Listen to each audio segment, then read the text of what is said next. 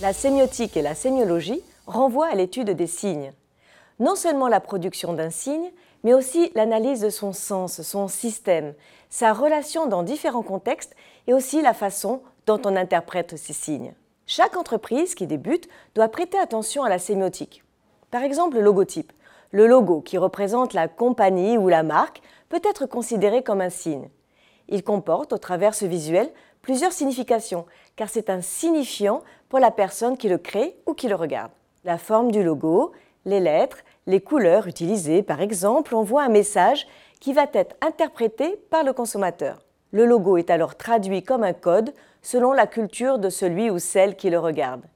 Puis, ce logo va être mémorisé par le consommateur et le simple fait de le voir lui fera penser à la marque et à tous ses produits. Le fait de relier un simple visuel, disons un logo d'une marque de luxe, vous fera penser à un produit de luxe par le fait de la sémiotique. Les outils de promotion, de marketing et de communication vont aussi être travaillés en prenant soin de la sémiotique. Lors de la conception d'une publicité, en effet, chaque scène doit être pensée et intègre donc des signes que l'on nomme des indices, des icônes et des symboles, qui envoient eux aussi un message pour que le lecteur puisse construire son interprétation de ce qu'il voit de manière évidente ou des messages qui sont plus dissimulés. Dans le cadre d'une organisation, si vous vous déplacez dans l'entreprise, vous constaterez aussi que tous les signes, du panneau qui mène à l'ascenseur ou qui indique l'accueil, aux éléments du décor comme la couleur des murs, l'affichage de tableaux ou de posters, la place ou la forme des plantes en passant par les vêtements des employés ou les objets placés sur les bureaux.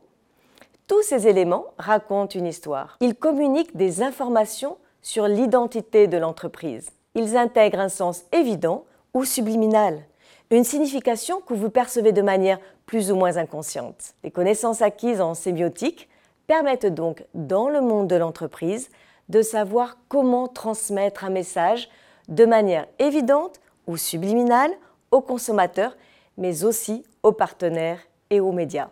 Pour finir, je vous propose un exercice en sémiotique. Pourquoi n'allez-vous pas vérifier quelle est l'heure indiquée sur les aiguilles des montres que vous voyez sur Internet? Je vous parie que vous verrez majoritairement indiqué 10h10. Pourquoi? L'histoire est longue, mais en conclusion, je vous dirais que ce chiffre représente la forme subliminale du sourire, donc du bonheur à portée de poignet.